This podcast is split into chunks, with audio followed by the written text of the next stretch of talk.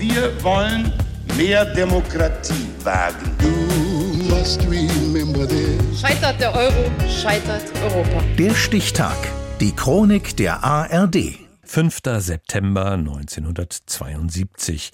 Heute vor 50 Jahren überfielen Terroristen der palästinensischen Organisation Schwarzer September die israelische Olympiamannschaft in ihrem Quartier. Martin Busch. 36 Jahre nach den Nazispielen von Berlin will sich die Bundesrepublik Deutschland weltoffen und friedlich präsentieren. Und bunt. Denn es ist das erste Mal, dass Olympische Spiele im Fernsehen in Farbe übertragen werden. Obwohl es im Vorfeld diverse Hinweise auf mögliche Anschläge gab, sind die Sicherheitsvorkehrungen lax. Die Polizei im Olympischen Dorf ist unbewaffnet, es gibt Einlass, aber keine Auslasskontrollen. Und so dringt ein Terrorkommando des Schwarzen September noch vor Sonnenaufgang ins Haus der Israelis ein. Sportlerinnen und Sportler aus der DDR können das Geschehen nebenan aus ihren Fenstern beobachten. Delegationsleiter Manfred Ewald. Wir wurden äh, heute äh, in aller Frühe äh, durch eine Schießerei in unmittelbarer Nähe unseres Objektes äh, geweckt. Die Terroristen der PLO töten einen israelischen Sportler bei dem Versuch zu fliehen. Ein weiterer Israeli wird lebensgefährlich verletzt.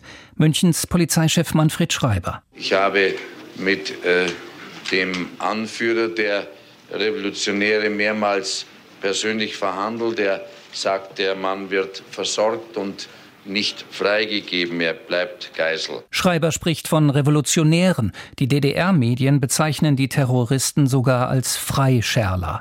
Sie lassen den Verletzten jedenfalls verbluten. Ihre Forderung, 234 in Israel gefangene Palästinenser sollen freigelassen werden und die RAF-Terroristin Ulrike Meinhoff auch. Als Sportler verkleidete Polizisten postieren sich auf dem Dach des Gebäudes. Das Apartment soll gestürmt werden. Problem? Die Aktion wird im Fernsehen übertragen.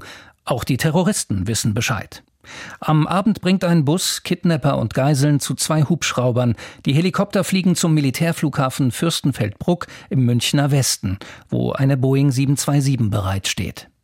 Gegen 0 Uhr tritt Olympia-Pressechef Hans Klein vor die Kameras und berichtet von einem Anruf eines Mitarbeiters, der sich in Fürstenfeldbruck aufhält. Die Durchsage lautete Schießerei an den Flugzeugen, die Polizei schießt zurück. Der Polizeieinsatz endet in einer Tragödie.